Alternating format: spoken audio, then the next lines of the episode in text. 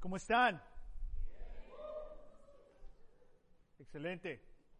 Ah, bueno, vamos a comenzar hoy ah, la última serie ah, del año eh, que se llama Redención. Amén. Eh, vamos a tratar de hablar en tres, cuatro semanas lo que quizás eh, en realidad dura, nos tomaría casi unos dos, tres meses. Entonces vamos a tratar de, poner todo en esta serie, pero también a tratar de comunicarla de una manera simple y clara para poder entender. Ah, ¿Ok? Entonces, uh, redención, esto es el tema del resto del de, mes. ¿Qué es redención? Redención, ¿no? Hablando de que Dios está rescatando, Dios está eh, obviamente restaurando, Dios está sanando, Dios está renovando todas las cosas, que actualmente Dios está trabajando para redimir personas, para redimir familias, para redimir comunidades, naciones, toda la creación. Entonces, uh, eh, eh, vamos a entender un poco más, ¿no? La historia en curso y en desarrollo del Dios viviente. El cristianismo no comenzó el día que tú creíste en Dios.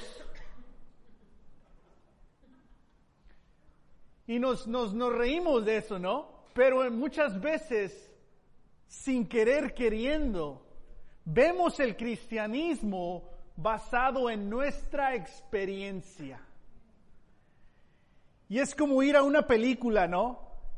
Vas al cine, la, película la comienza a las 7 pm ah, y tú entras a las 8.15, ves una escena por 5 minutos y te sales y dices, wow, qué película.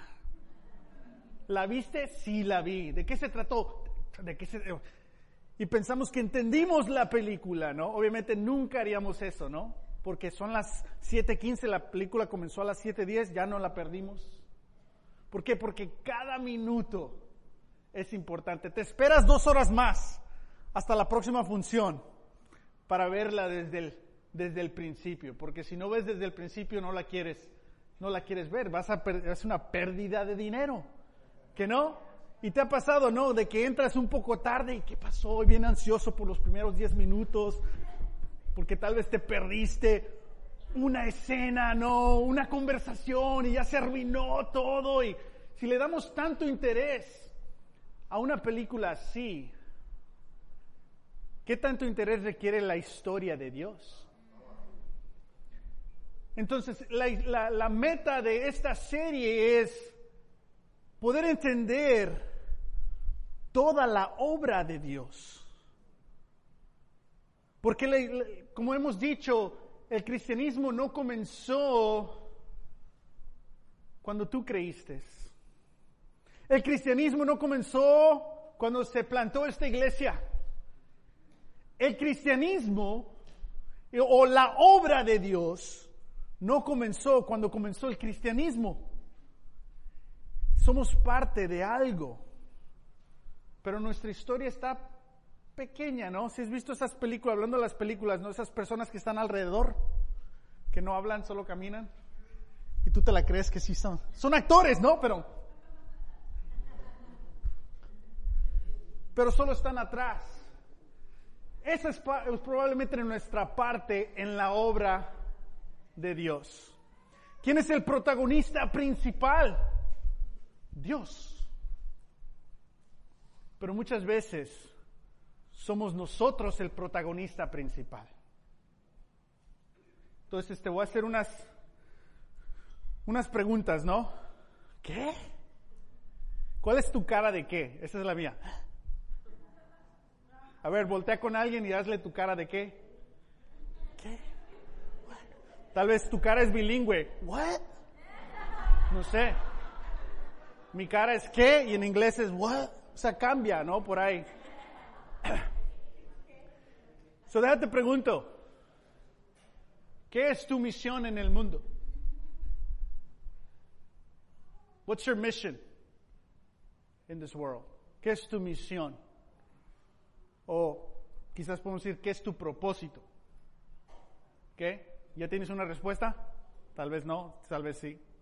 Otra pregunta es, ¿qué es la misión de la iglesia? ¿Qué es el propósito de la iglesia? Y la tercera pregunta es, ¿qué es la misión de Dios? Son tres preguntas muy similares. ¿Qué es tu misión? ¿Qué es la misión de la iglesia? ¿Qué es la misión de quién? De Dios. ¿Con cuál pregunta abres tu Biblia para leerla? Abres tu Biblia con la pregunta, ¿qué es mi propósito en la vida? ¿Quién es el protagonista en tu lectura? Tú porque estás buscando qué es tu propósito en la vida. O tal vez tu pregunta es, ¿qué es la misión de la iglesia? Y empiezas tu lectura buscando la misión de la iglesia. Entonces solamente te puedes quedar en el Nuevo Testamento porque no hay espacio para ti en el Antiguo Testamento. Pero ¿qué tal si entendemos, entramos a nuestras lecturas con la pregunta, ¿Qué es la misión de Dios? Porque la respuesta qué es mi misión o qué es mi propósito puede ser diferente a qué es la misión de Dios. Y muchas veces empezamos con nosotros y queremos que Dios se amolde, se ajuste, confirme lo que queremos y lo que buscamos. ¿Que no? Y es una manera incorrecta de pensar en Dios. Es una manera incorrecta de leer las escrituras. Aquí está el reto, pero esa es la manera que pensamos. Ahorita es la etapa de Navidad, ¿no? ¿No te inspiran los comerciales? que empieza el comercial y alguien se despierta y camina hacia la ventana. Siempre hay una ventana. Y abre la ventana y un carro nuevo. La Navidad. Que no, ¿cuántos, cuántos ¿quién regala carros? Pero vivimos en un mundo donde todo este año hemos visto, hemos escuchado millones de millones de millones de comerciales, de anuncios que nos moldan a que pensemos en lo que yo necesito. Ese es el mundo en que vivimos. Vivimos. Estoy aprendiendo. Todavía. Vi a Ramili. Vi, su cara en español de ¿qué? Gracias, Ramili. Pero ese es el mundo en que vivimos, donde la doctrina que hemos recibido es piensa en ti, ¿qué necesitas? ¿Qué te mereces?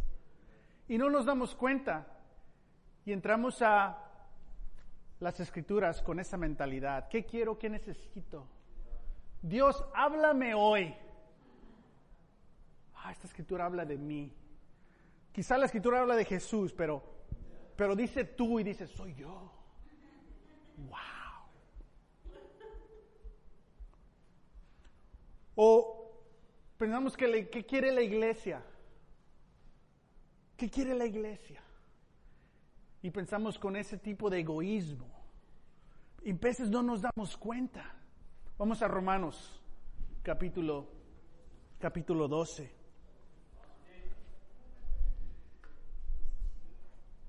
Si aprendemos algo en el 2018 que ya se va a acabar, hay que aprender esto.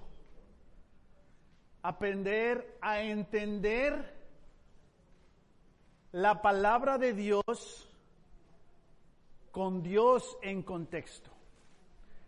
Romanos capítulo 12, versículo 1. ¿Listos? Dice, por lo tanto, hermanos, tomando en cuenta la misericordia de Dios, les ruego que cada uno de ustedes en adoración espiritual ofrezca su cuerpo como sacrificio vivo, santo y agradable a Dios. No se amolden, no se amolden al mundo actual. ¿Cuál es el mundo actual? Cómprate. Tú, tú eres el protagonista. Muchos sermones en iglesias, y tal vez míos igual, tienen que ver con lo que tú quieres y necesitas. El fin de la historia eres tú.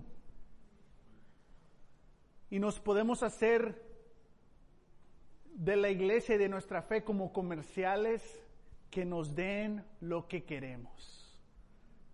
La tele nos dice un carro, ah, pero nuestros mensajes pueden decir una bendición para ti, ah. Y amén, queremos bendiciones de Dios, pero ese no es el propósito principal. ¿Cuál es el mundo actual? El mundo actual nos dice que tú eres lo más importante. ¿Que no? Y Pablo nos dice, no se amolden a este mundo. Dice, sino sean transformados.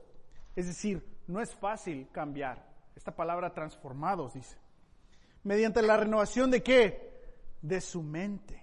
Pero si leemos las escrituras, con nosotros en mente o la iglesia en mente, nos perdemos el punto de que las escrituras tienen que ver con la obra de Dios.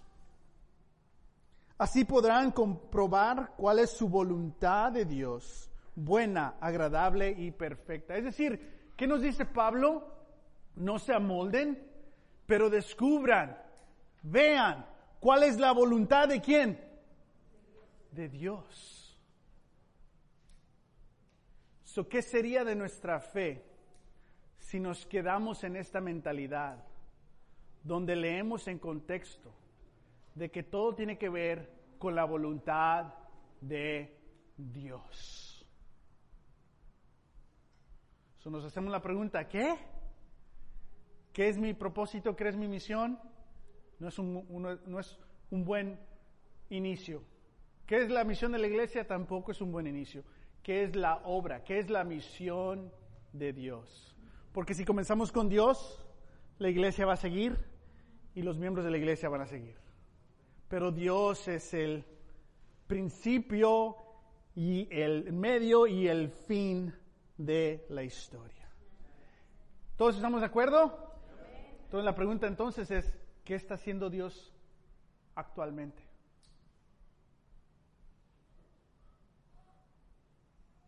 ¿Qué está redimiendo Dios actualmente?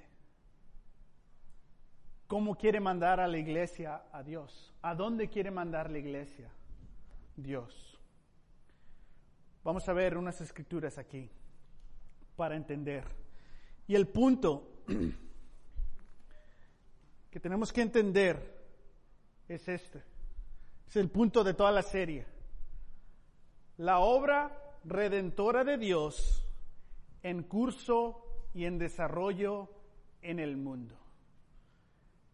In English, it would be God's ongoing and unfolding redemptive work in the world.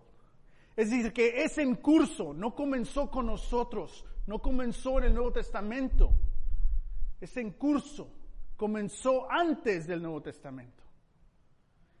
Y muchas veces podemos ver a un Dios en el Antiguo Testamento y otro Dios en el Nuevo Testamento. Y leemos, en veces, no lo decimos en voz alta, pero podemos sentir que, ¿por qué Dios era así en el Antiguo Testamento?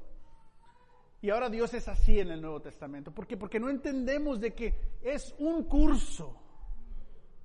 Y vemos dos divisiones, dos dioses, dos temas, que no. la idea es tratar de entender esto como una obra que está en curso. ¿Y está en qué? En desarrollo. Sigue sanando, sigue abriendo puertas. Eso es lo que significa la palabra evangelio. Un anuncio de algo nuevo que crea nuevas cosas.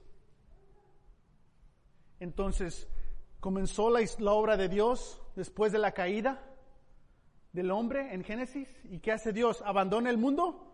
No. Comienza Dios a trabajar la redención, la restauración, la renovación de todo el mundo. Y este, trabajo te llegó a ti en un punto de tu vida. Qué triste sería que cuando nos llega digo, oh, tiene que ver conmigo. Y te quedas con esa obra. En lugar de ver, wow, soy parte de toda la obra de Dios. Soy un participante en la renovación de Dios en todo el mundo. Sé que estos temas, ¿no? Nos toman a pensar, pero entre más lo hablamos, más lo vamos a poder, a poder ver. Entonces, en contexto, tenemos que leer la palabra de Dios como participantes, no como recipientes. We have to read God's word. The context of how we should read the scriptures is that we should read it that we are simply participants. We're not recipients. The Bible's not talking a lot about you. It's actually talking a lot about God. And you can open the scriptures and say, well, what does God want me to do today? But maybe we should open the scriptures thinking, what is God up to today? And that opens a whole other world for you to see God. Because sometimes you have quiet time, don't you get a little bored? Like, I don't even know what to read. I already read this. Because you're thinking about you rather than what is God doing. El contexto tiene que ser que somos participantes. Entonces vamos a hablar un poquito de esta historia. Ya hablamos de Romanos 12, ¿no? De que nos tenemos que amoldar a Dios. Fíjense este tema. Leímos esta escritura. No se amonen, les ruego que cada uno de ustedes en adoración espiritual ofrezca todo esto. Porque leemos para qué? Para recibir. Pero cuando leemos, ¿qué Dios nos dice? Que ofrezcamos. Si ves el reto? Donde vivimos en una mentalidad de recibir, consumir, consumir, consumir, consumir, consumir, consumir, consumir. Lo más excitante, ¿no? De, de, esta etapa es comprarte regalos a ti mismo.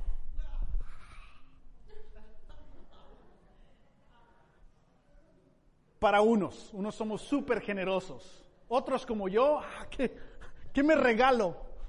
Tina, ¿me compras? Yo le doy la, un regalo, ¿no? Pero la palabra nos dice que tenemos que ofrecer más que, que recibir. ¿Suena, familiar? Entonces veamos esta cita. El Evangelio ve nuestra humanidad no en términos de necesidades que debemos, que deben satisfacerse, sino en términos de capacidades dones que se ofrecen en el servicio de gracia de Dios. Es decir, que la palabra de Dios no está pensando en qué necesitas. Y cuando tú lees la palabra pensando en qué necesitas, no te conectas. Porque el Evangelio de Dios no está pensando en cómo bendecirte a ti. El Evangelio de Dios te está invitando a que ofrezcas lo que ya tienes, tus dones, tu fe, tus posesiones, tus relaciones, que, que ofrezcas eso a Dios.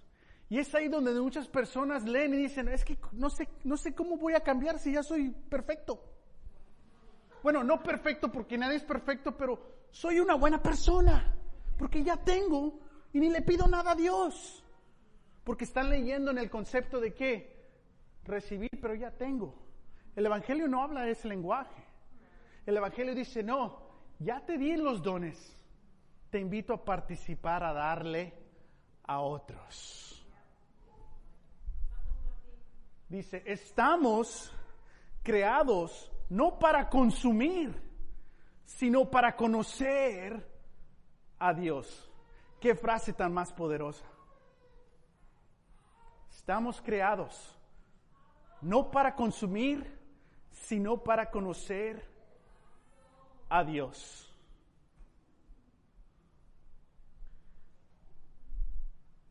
Dice, no, solo para satisfacer nuestras propias necesidades, sino para participar en la vida y la misión de Dios. Me asustan estos conceptos.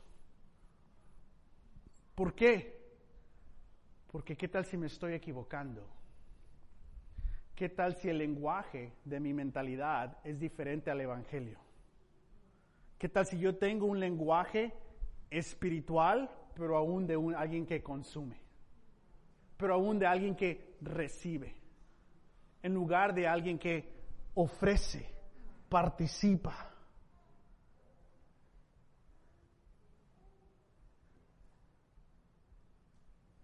Causa todo esto que en ti tenemos que constantemente reevaluar. ¿Qué es la misión de Dios? ¿Qué está haciendo Dios? ¿Y cómo puedo ofrecerme a mí mismo a esa misión? Amén. En Génesis 28, vamos a ver ya la historia aquí, en términos grandes, ¿no? Dios se le aparece a Abraham y Dios le da una promesa a Abraham. Y le dice que a través de él van a ser bendecidas todas las naciones. ¿De qué está hablando Dios? Está hablando de todo lo que va a hacer. Después Abraham tiene su hijo y después su hijo tiene otro hijo. Y Dios le está hablando aquí al nieto de Jacob. Perdón, al nieto Jacob, que es el nieto de Abraham. Y esto es lo que Dios le dice. Tu descendencia será tan numerosa como el polvo de la tierra. Te extenderás de norte a sur y de oriente a occidente. Y que todas las familias de la tierra serán bendecidas por medio de ti y de tu descendencia. ¿Qué, inició Dios aquí con Abraham y después lo continuó con Jacob? La redención de toda la creación comenzó con una promesa tan chiquita. Abraham, a través de ti y tu descendencia, voy a bendecir a todas las familias del mundo. Jacob, en su historia, ¿no? Dios le cambia el nombre y le llama ¿qué? Israel. ¿Y qué conocemos de los israelitas en el Nuevo Testamento, en el Antiguo Testamento? ¿Le fueron fiel a Dios? Sí. ¿Jesús es un israelita? ¿Sí o no? ¿Los discípulos de Jesús, los primeros discípulos, eran israelitas? En Hechos 2, las primeras personas que se bautizaron, ¿eran israelitas? ¿Solo le fueron fieles los israelitas? Sí. Pero nuestra mentalidad nos dice, no. Si nuestra respuesta es no, Dios no cumplió esa promesa. Entonces, Dios le fue fiel a esta promesa y los israelitas, no todos, pero los que son verdaderos israelitas, creyeron en Él y participaron al qué? ¿Al ser recipientes? No, al ofrecerse y decir, cargo con mi cruz, me niego a mí mismo y sigo al Mesías. ¿Se vieron ellos como recipientes? No. ¿Quién se vio como recipientes? Los fariseos. Es nuestra ley. Es nuestra gente. Es mi beneficio. Si ves el peligro de verte como recipiente, Dios qué hizo? Los rechazó. Porque ellos querían consumir más bendiciones, tener experiencias espirituales títulos, comodidad, respeto. Y Jesús dice, ustedes piensan que son Israel y no son. Ustedes que no quieren recibir, pero quieren ofrecer, ustedes son Israel. ¿Dónde estás tú? ¿En una mentalidad de recibir o en una mentalidad de ofrecer?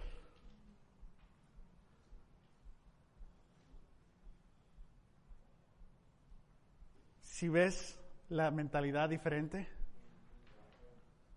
Parece que lo estamos entendiendo. Y me agrada porque esto es un concepto que tomaría meses. Porque tenemos que renovar nuestra, transformar nuestra mentalidad. Porque ahorita podemos decir, como sociedad, estamos amoldados, conformados al patrón de este mundo. Recibir carros, consumir bendiciones, gozo, ah, sufrimiento, ay no, hasta para allá. Ah, ah. Pero Dios nos invita a sufrir con Él. Me conmueve muchísimo cómo Hugo se ha entregado a sufrir. Se ha entregado a sanar. Se ha entregado a un programa que lo está renovando desde las raíces. Pero es un sufrimiento. ¿Por qué? Porque está admitiendo, está viendo la verdad, está que ofreciendo, vulnerable, participante. Y esas reuniones no son de recibe eres una persona excelente. Pero a todos nosotros que tenemos heridas profundas y leemos la Biblia como recipientes, ay no, eso reta. Me amas. Queremos ser recipientes. ¿Le vas a poder ayudar a alguien más? No, porque no está sanado. ¿Cómo un ciego le puede ayudar a otro ciego? Pero cuando admites esos dolores, no como recipiente, pero como participante y ofreces a Dios participar en su obra de redención. ¿Qué te hace Dios? Ahora un instrumento para seguir participando en sanar en otros. Los que ofrecemos nuestro tiempo para aprender la palabra, Mose, en nuestro tiempo privado. Estás sacrificando tiempo para leer, pero en veces no sacrificas porque tu mentalidad es recipiente. Ay, voy a perder mucho. Mejor aquí una aplicación que me diga, ah, mira qué bonita foto. Eso es recipiente. Un participante es apagamos todo. ¿Qué estamos leyendo? ¿Qué dice Dios? Y se te queda, ¿no? Se te queda, ahora estás participando y, luego te sale en la vida con alguien y oh, me recuerda esa escritura. Y empiezas ahora a participar en lo que el Dios viviente está haciendo. So, la simple práctica de leer como recipiente o participante cambia todo. No nos quedemos atrás si somos lectores de la palabra como recipientes en lugar de participantes. Amén. Y Dios le dice, bueno, aquí va el plan Jacob. Y como ya vimos, Dios le fue fiel y su pueblo sí le fue fiel. en Éxodos 19. Ahora ya están en esclavitud. Y si tú escuchaste esas, esas promesas a Abraham y estás en esclavitud, ¿qué piensas de Dios? ¿Cuál Dios? ¿Cuándo? Somos esclavos. Pero Dios está trabajando. Y un tema que vemos, y lo vamos a hablar un poquito la próxima semana, es de que Dios nunca quita a su pueblo del peligro. ¿Sabes lo que hace Dios? Métanse ahí al peligro. ¿Por qué la tierra prometida fue donde está? ¿Por qué no fue allá, allá en Nueva York? No sé. ¿Por qué en medio de todas esas naciones y continentes? ¿Fue a propósito? Sí. ¿Por qué?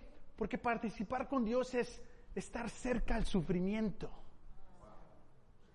Pero nuestra mentalidad es que alejarnos del sufrimiento. Hay personas, hablando prácticamente, ¿no?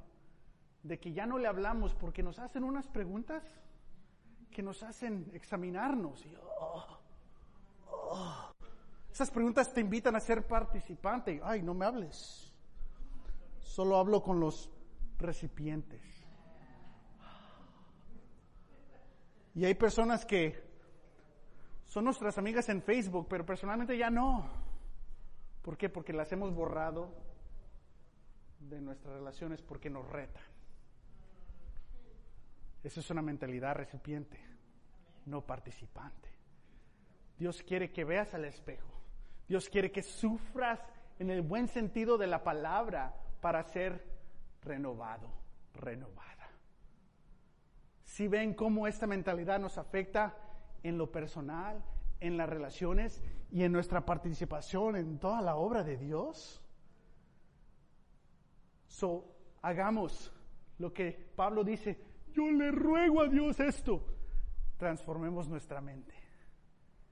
Veámonos como participantes, vulnerables, cerca del sufrimiento, ofreciendo. Y así seremos el fiel Israel que sufre con Dios en su trabajo de redención. Y aquí Dios les recuerda qué tipo de gente ellos son. En Efesios, llegamos ahora en la historia, empezamos desde Abraham, Israel y ahora la iglesia. Dice, por lo tanto, recuerden ustedes los gentiles de nacimiento. Esa es una frase muy importante. Cada que veas en las escrituras que dice gentiles, dice, oh, ese soy yo. Porque si no ves, con, leemos la escritura como perspectiva de gentiles, la vas a leer como perspectiva de israelita y te la vas a creer. Ah, yo soy predestinado. No, no, tú eres incluido. Somos incluidos. A menos de que uno de nosotros haga el, el, examen del ADN, ¿no? Y salga que, ah, yo soy, yo soy judío, ya no nos vas a hablar. Yo necesito un grupo de familia mío. No sé. Pero dice, ustedes gentiles, los que son llamados incircuncisos por aquellos que se llaman de la circuncisión, la cual se hace en el cuerpo por mano humana. Bueno, dice, recuerden que en ese entonces ustedes estaban separados de Cristo, excluidos de la ciudadanía de Israel y ajenos a los pactos de la promesa, sin esperanza y sin Dios en el mundo. So, a nivel personal lo vamos a ver, sí, sí me acuerdo hace cinco años, siete años, y sí, es verdad. Pero a nivel de historia, sí, mi gente pues no era parte del pacto, pero a través de la fidelidad de la gente del pacto y la obra de Dios, llegó este pacto y esta promesa a mi pequeñita vida. ¡Wow! Y ahora soy incluido y puedo ser un participante en este plan global. Dice aquí, Pero ahora en Cristo Jesús, a ustedes que antes estaban lejos, Dios los ha acercado mediante la sangre de Cristo. A través de la muerte y resurrección de Cristo, se abren ahora las puertas, que ahora esta promesa no comienza de nuevo, no, no, no, continúa. Porque Israel le fue fiel a Dios, sí.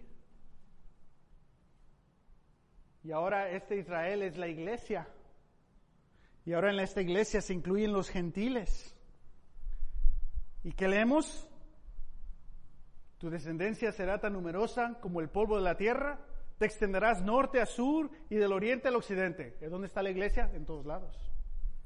Y todas las familias de la tierra serán bendecidas. Ahora sí nos encontramos. Ahí estamos. ¿Quién somos? Una de las familias de la tierra. Pero ¿qué nos ha llegado? Una invitación, una renovación, para que ahora nosotros también, a través de todos nuestros fracasos, nuestras heridas, nuestros errores, nuestros pecados, podemos ser ahora participantes. ¿Y necesitamos dones? Sí, quizás, pero ya los tenemos y ahora los podemos ofrecer y participar. Pero eso requiere acercarnos a Dios. ¿Y dónde está Dios? Cerca del sufrimiento.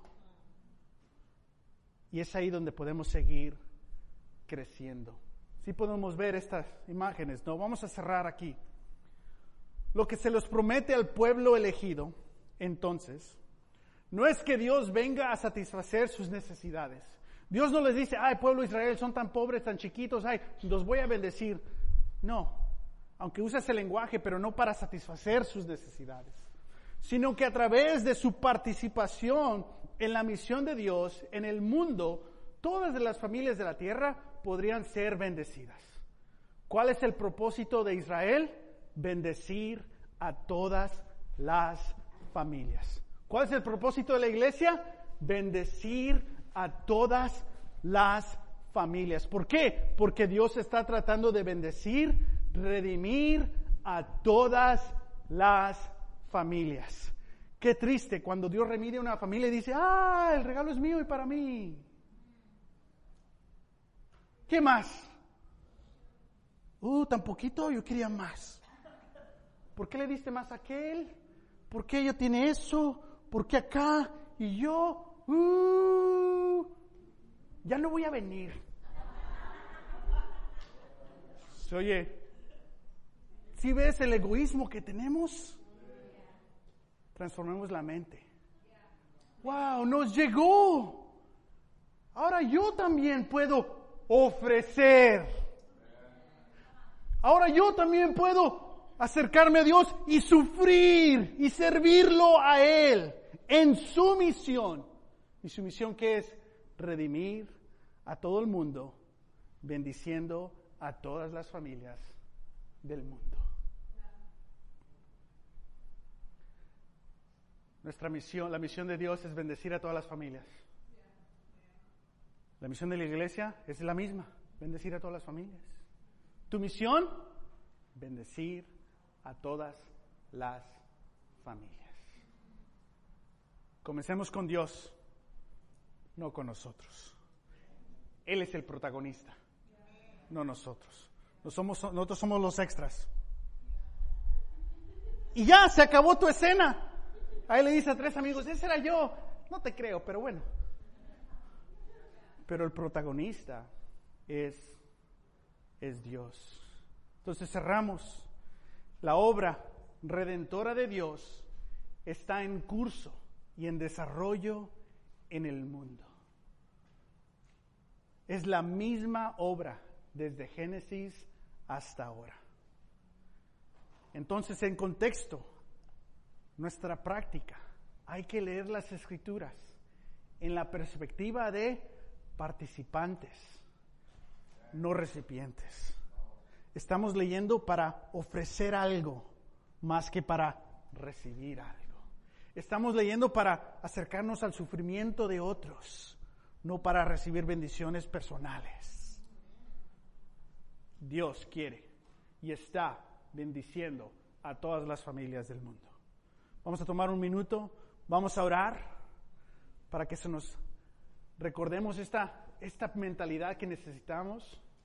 Vamos a, orar por necesidades de familias que hay aquí y vamos a orar por necesidades del, mundo y vamos a concluir nuestro, nuestro servicio.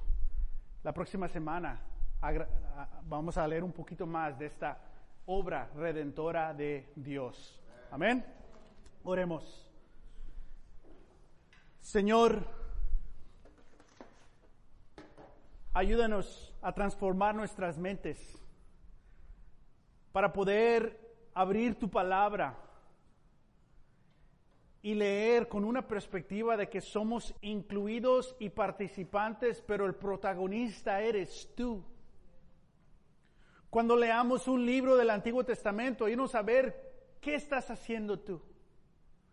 Cuando leamos un evangelio en el Nuevo Testamento, Señor, ayúdanos a ver lo que tú estás haciendo. Cuando leamos una carta en el Nuevo Testamento, ayúdanos a ver lo que tú estás haciendo. Cambia nuestra mentalidad, Padre, que toda nuestra vida estamos escuchando mensajes que pensemos en nosotros mismos. Y añadimos a eso nuestro propio egoísmo, pues quedamos ahí. Ayúdanos a alejarnos de eso, a reconocer que ya tenemos nuestros dones y ahora el propósito es ofrecerte esos dones, ser participantes, Padre. Ayúdanos, Señor, a acercarnos a ti en los sufrimientos de otros y también en nuestras heridas personales a no utilizar esas heridas para justificar pecados, Señor, pero acercarnos a ti para admitir nuestra necesidad en ti y poder tomar responsabilidad y sanar para que así podamos bendecir a otras familias. Te pedimos igual por las familias que han sufrido pérdidas. En los últimos tres años como iglesia el mensaje ha habido tantas pérdidas de familia, de familiares, de miembros de esta iglesia. Y duele muchísimo, Padre, pero al, mismo tiempo reconocemos de que la vida es frágil. Y es por eso que nos llamas a no ser recipientes, pero participantes, porque nuestro tiempo en esta era, en esta etapa del mundo, se acaba. Ayúdanos a ofrecernos a ti más y más. En particular, al momento te queremos pedir por la familia de Alex Santana por su hermana, Señor. No podemos ni imaginarnos el dolor que siente una madre, la pérdida de un hijo. Y su otro hijo, Padre, que está ah, en terapia intensiva, en una coma. Te pedimos por él, te pedimos por Brian Santana, Señor. Te pedimos que lo revivas, Padre, que, lo, que restaure su, su, su, su ah, salud física, Señor. Por favor, regrésale a esta madre uno de sus hijos, Padre. Te pedimos igual por Hugo Acevedo que ha perdido su tía Angélica, por mi esposa Tina que ha perdido a su primo hace unas dos semanas, Señor. Y muchos de los demás que hemos perdido familiares en los últimos meses. Recordamos lo que ellos eran. Padre, pero más importante, queremos recordar lo que tú eres que tú eres el Dios viviente, que estás redimiendo todo, todo el mundo. También te queremos pedir, Padre, por tu redención en el mundo. Como mexicano, Padre, me siento ah, entusiasmado en las posibilidades de, de cambio en la cultura mexicana. Décadas y décadas de corrupción, de abuso de autoridad, de pobreza de personas que se ven en poder como recipientes en lugar de participantes. Y vemos esa corrupción a nivel nacional. Te pido por estos cambios que, que sean de tu obra tuya, Señor. Te pedimos por las familias en la caravana migrante a millas de aquí que caminaron a través de todo México simplemente para vivir donde nosotros ya vivimos. para tener el trabajo que no queremos a veces aquí, para tener de lo que nosotros nos quejamos. A través de ellos renueva nuestra pureza de corazón. Pero ayúdanos a encontrar una manera de ayudarlos. Para todos los niños que van a pasar la Navidad acostados en el suelo, con hambre, sin regalo, sin familia. Las enfermedades que están abundando en toda la caravana, Señor. Te pedimos por tu iglesia en Tijuana que ya se ha acercado a ayudar, por Hope Worldwide que se ha acercado a ayudar y por todas otras personas, cristianos o no, que, que están participando al responder a injusticias, sacrificando para ayudar a otros. En ellos, aún los no cristianos, te vemos a ti, en su celo por ayudar a los más necesitados. Sabemos que eres tú trabajando en ellos. Como, como tu iglesia, ayúdanos a no quedarnos atrás, encontrar maneras de bendecir a todas las familias del mundo. Te pedimos todo esto, Señor, en nombre de tu Hijo, queriendo, rogándote que nos transformes nuestra mente para que veamos más y más que nos has llamado a ser participantes, que tu obra es continúa desde Génesis hasta ese día, donde se redirán todas las cosas y habrá esa gran victoria. Queremos ser fieles participantes, que tú siempre seas el protagonista de nuestra fe. Te pedimos esto en nombre de Jesús. Amén. Iglesia, buenas tardes. Nuestro servicio ha concluido.